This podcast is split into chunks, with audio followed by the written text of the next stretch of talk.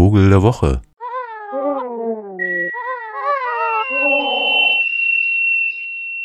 Und schön Herbstdepressionen bekommen.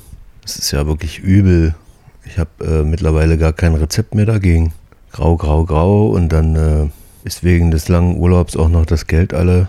Die Freundin fordert ein, dass nachdem ich nun schon aufgehört habe zu rauchen und kaum noch einen Tropfen Alkohol trinke, auch noch für die Rente spare. Da schlägt die Herbstdepression volle Kanne zu. Bei mir. Dagegen kann nur der Vogel der Woche helfen und ich besinne mich, gehe in Gedanken eine gute Woche zurück, da nämlich paddelte ich über den Daintree River im Norden Ostaustraliens. Ein sehr schöner Fluss, der sich in den Regenwald hinaufschlängelt, beziehungsweise natürlich von dort kommt. Und je weiter man ihn hinauffährt, umso mehr kann man das Apokalypse-Now-Gefühl nachvollziehen. Zwar ganz ohne Krieg, aber mit äh, doch recht unerwarteten Getier so an den Rändern des Flusses. Nämlich zum Beispiel den schlammüberkrusteten Krokodilen, die so ein bisschen aussehen wie Teil einer Sandbank.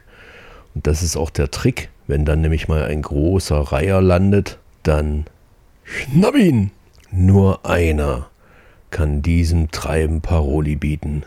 Und das ist der GBH, wie ihn die Einheimischen nennen, Great Built Heron, der großschnäblige Reiher sozusagen. Der ist tatsächlich recht groß, also der geht einem schon so ein bisschen bis zur Brust so im Stehen und gewaltige Schwingen, aber vor allen Dingen natürlich, wie der Name schon sagt, einen großen Schnabel und damit wird er dem Krokodil am Daintree River gefährlich. Allerdings nicht den zugegebenermaßen den fünf Meter langen erwachsenen Salzwasserkrokodilen, sondern deren Nachkommenschaft. Denn die sind ja am Anfang auch recht klein. Und zwar so klein, dass der Great Build Heron sie erobern kann und durchstechen kann. Und das macht er dann auch. Der einzige Vogel, der Krokodile ist. Und zwar exzessiv.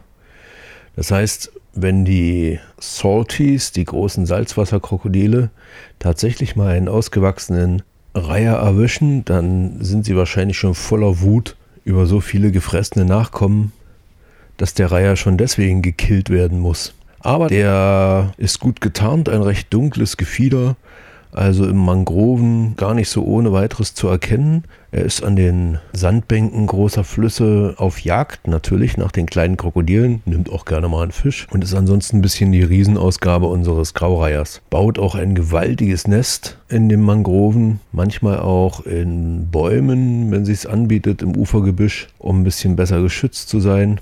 In jedem Falle riesengroße Nester, baut auch gerne mehrere in seinem Revier. Und das Revier ist recht groß, das heißt, die Paare brüten einzeln und nicht wie andere Reiher in Kolonien und sind damit eben auch recht selten. Also man sieht ihn kaum mal. Das ist ein sehr geheimnisvoller Sumpfvogel, der in der Lage ist, ein Krokodil zu erdolchen. Und daran musste ich jetzt so denken und fand das ein schönes Stück Gefahrenbewältigung. Der Great Build Heron GBH mit einem gewaltigen Stimmorgan noch dazu ist der Vogel der Woche, der, der den Krokodilen Paroli bietet. Allerdings geht es dem dann öfter mal so wie fress ich dich oder frisst du mich. Aber naja, als ich die Krokodile gesehen habe, dachte ich, äh, ich lege mich nicht an.